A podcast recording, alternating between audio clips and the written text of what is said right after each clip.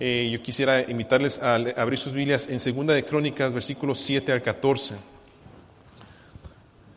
Segunda de Crónicas 7, 14. Y está en pantalla, no sé si se cansan a leerlo, pero podemos leerlo. Y dice así, todos juntos, dice, si se humillare mi pueblo, sobre el cual mi nombre es invocado, lloraren y buscaren mi rostro, y se convirtieren de sus malos caminos, entonces yo iré desde los cielos y perdonaré sus pecados y sanaré su tierra. Ahí en su mente, ¿qué palabra le llega a su corazón? ¿Qué palabra le llega a su espíritu? Si se humillare mi pueblo, sobre el cual mi nombre es invocado, y oraren y buscaren mi rostro, y se convirtieren de sus malos caminos, entonces yo iré desde los cielos y perdonaré sus pecados y sanaré su tierra. Esta semana dimos inicio a la campaña de oración. Es la primera vez que se hace esto en la iglesia.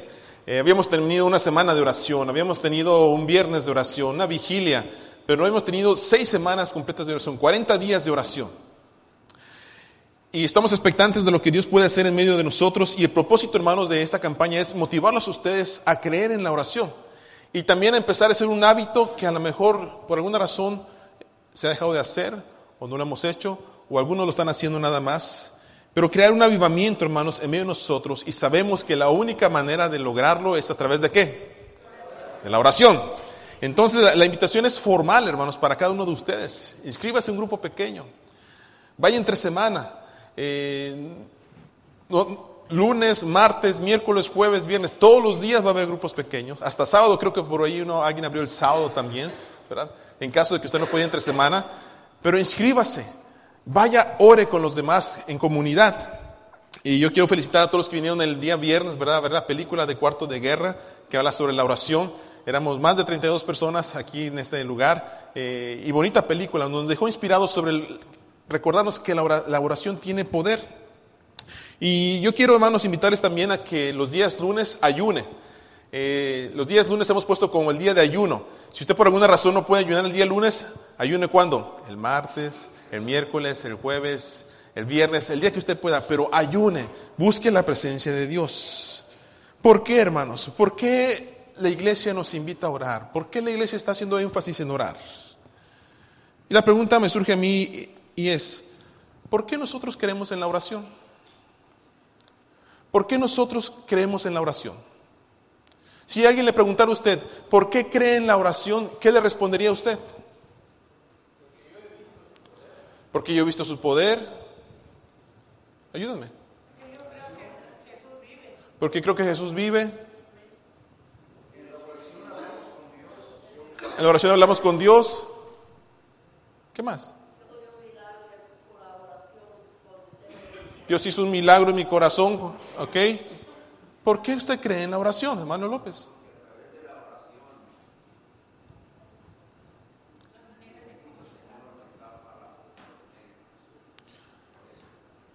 Le, tapa la boca a los médicos, ¿verdad? Yo dicen una cosa, pero Dios tiene la última palabra, ¿verdad? Amén.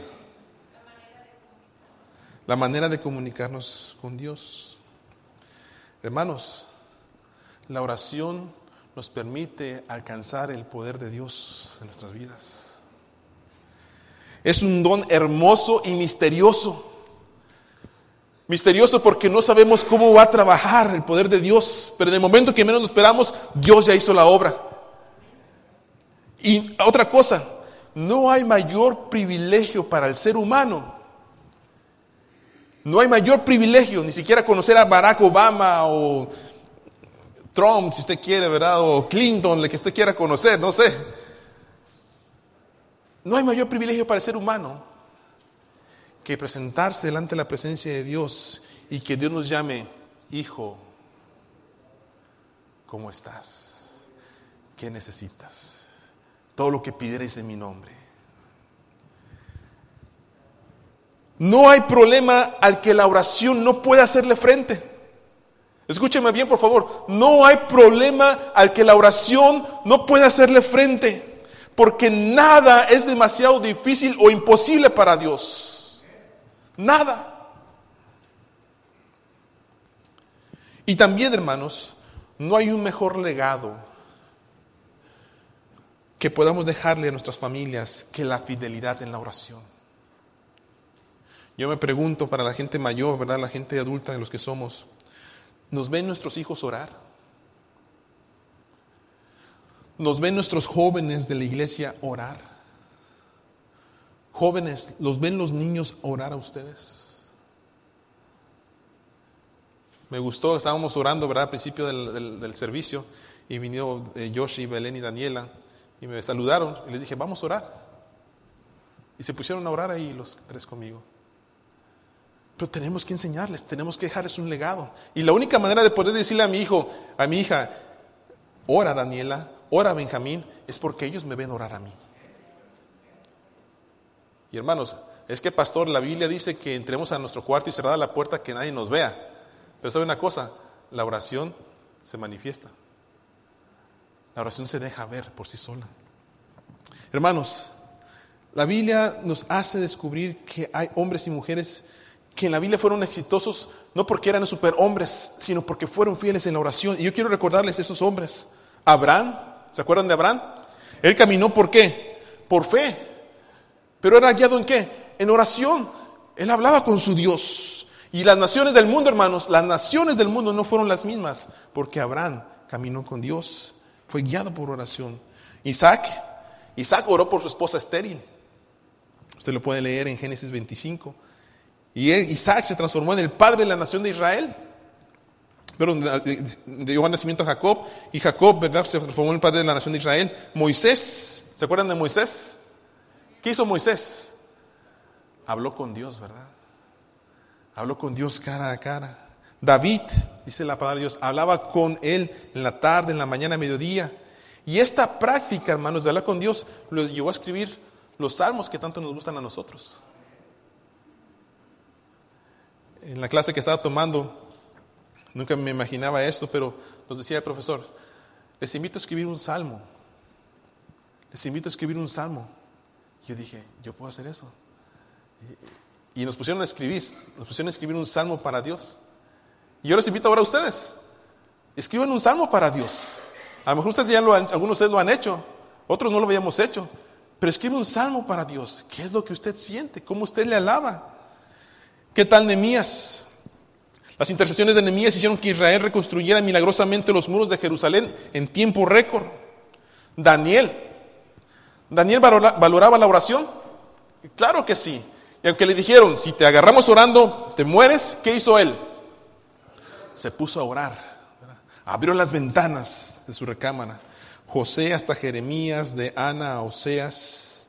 La escritura está repleta, hermanos, de personas que no solamente le creían a Dios, oraban y buscaban a Dios. Pero sin embargo, hermanos, nuestro modelo principal, ¿quién es? Jesucristo. Cuando yo digo, puedo orar, volteemos a ver a Jesús los discípulos lo vieron su hábito, ¿verdad? Después de ministrar, irse a orar. En las mañanas temprano se iba a orar. incluso, hermanos,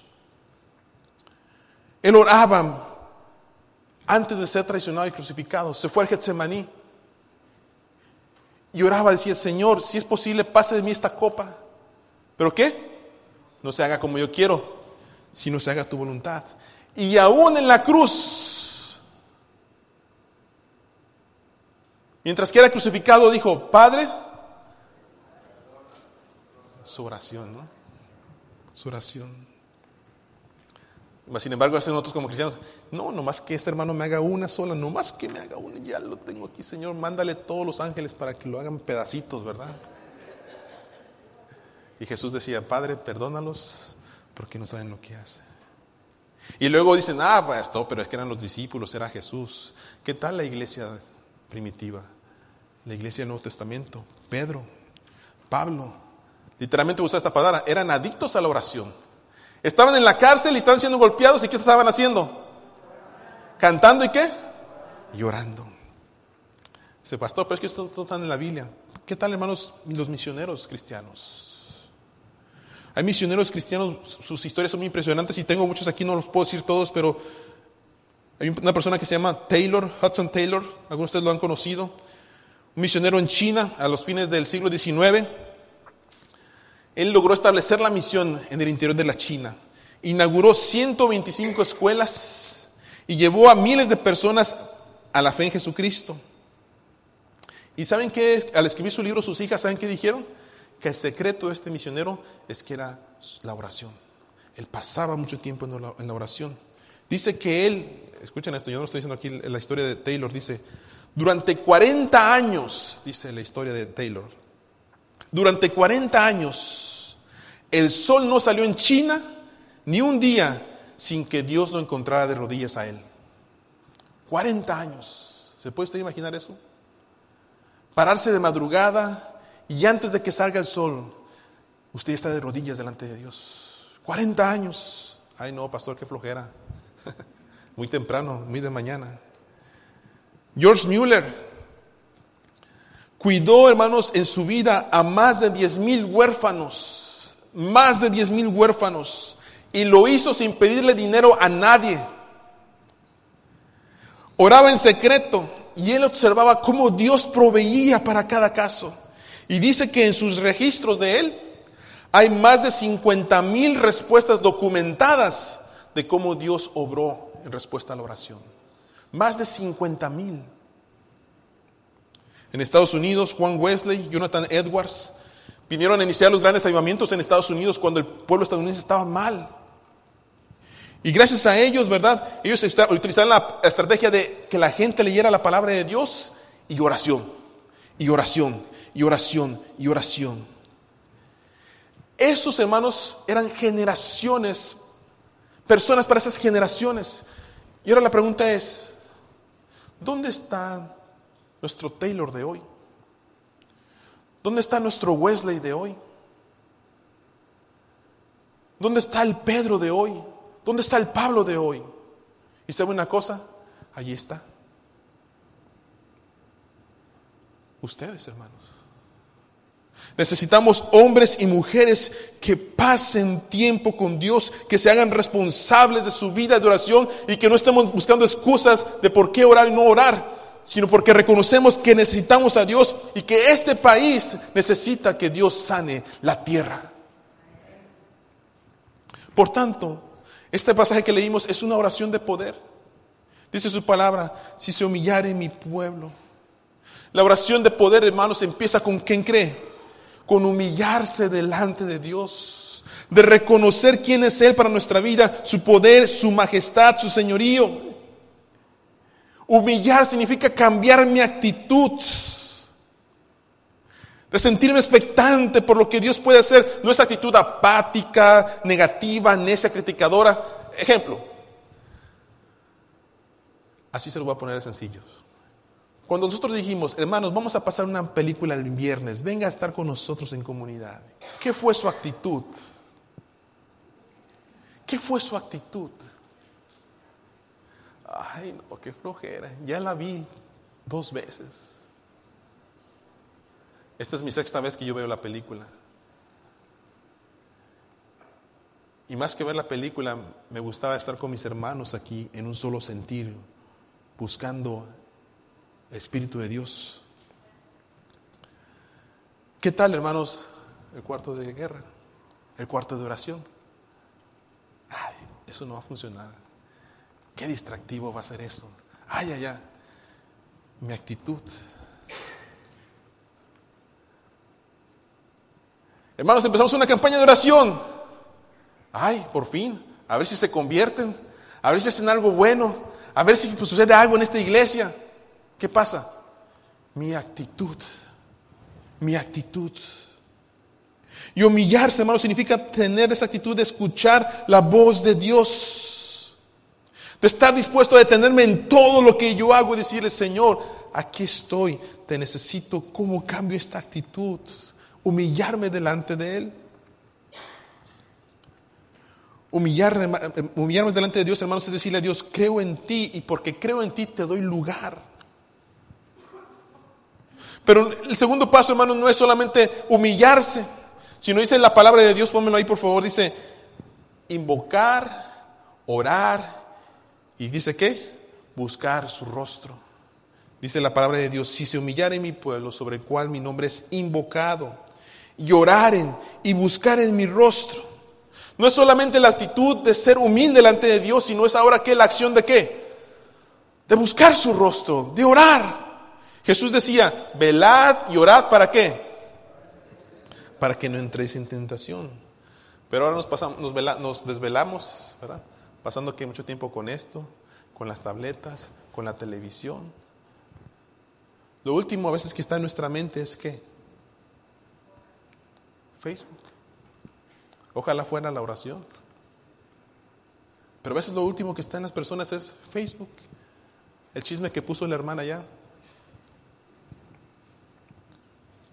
Me preguntaba yo cuando estaba haciendo el mensaje, ¿cuántas tentaciones hubiéramos vencido si hubiéramos pasado velando y llorando, Dios?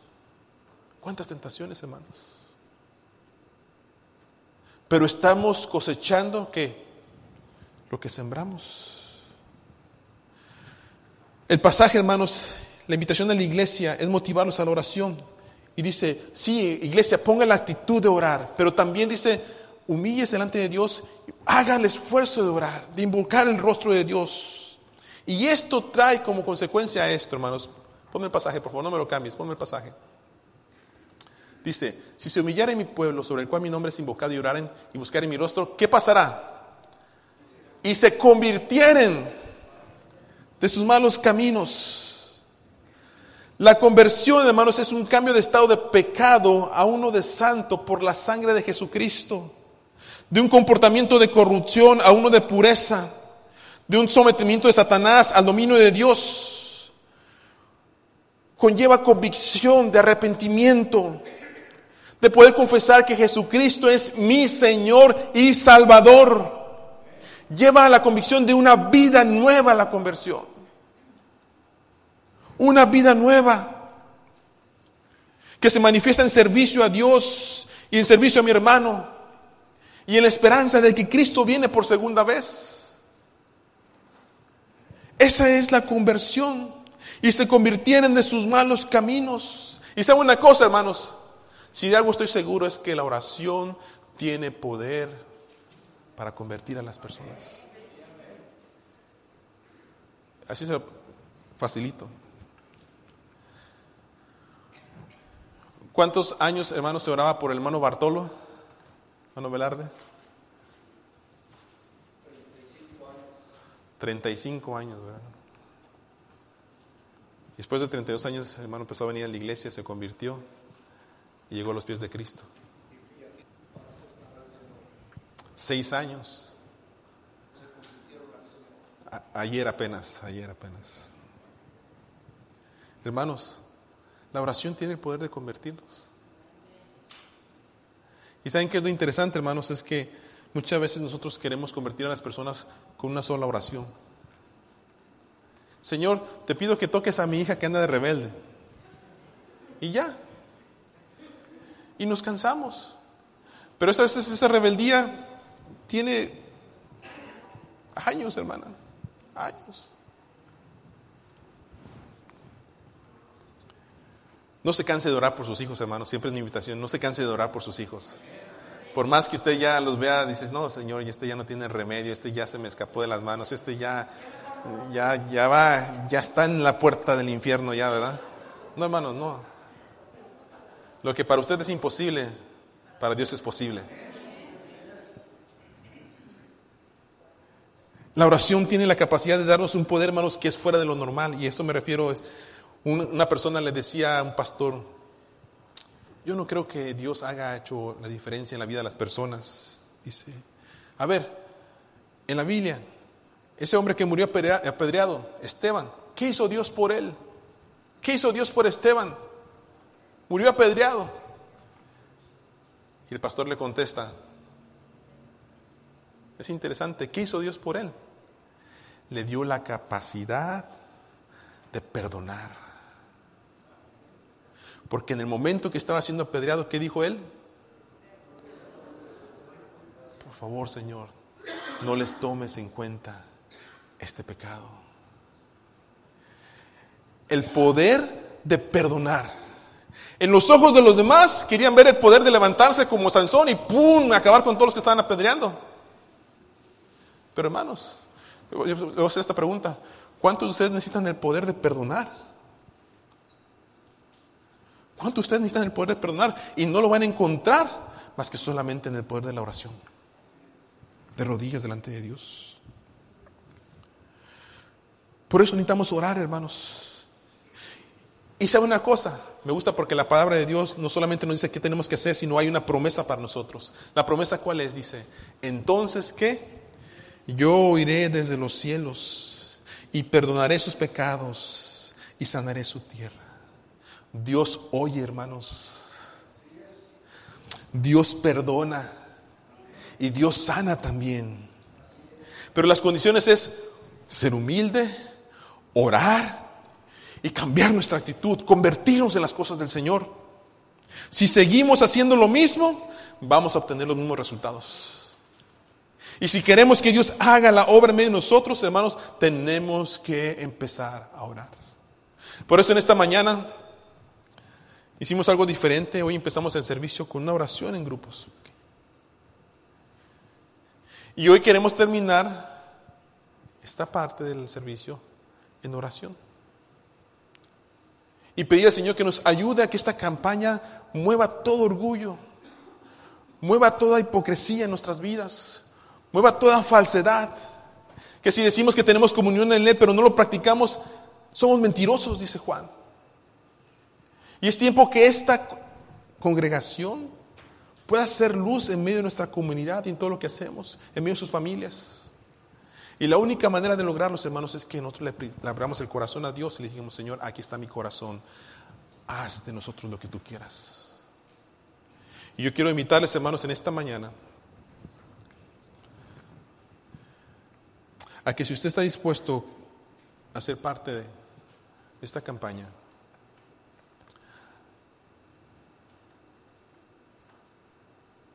venga al altar y arrodillémonos y busquemos el rostro de Dios y oremos. Y, yo no, escúchame por favor, y va para todos. No necesita estar perfecto delante de Dios para decir, yo sí puedo orar ahora sí así como está, hermano, con su cansancio, con sus desilusiones, con sus dudas, con sus problemas, con sus circunstancias. Dile, Señor, yo no sé cómo le voy a hacer, pero yo quiero ser mejor en la oración.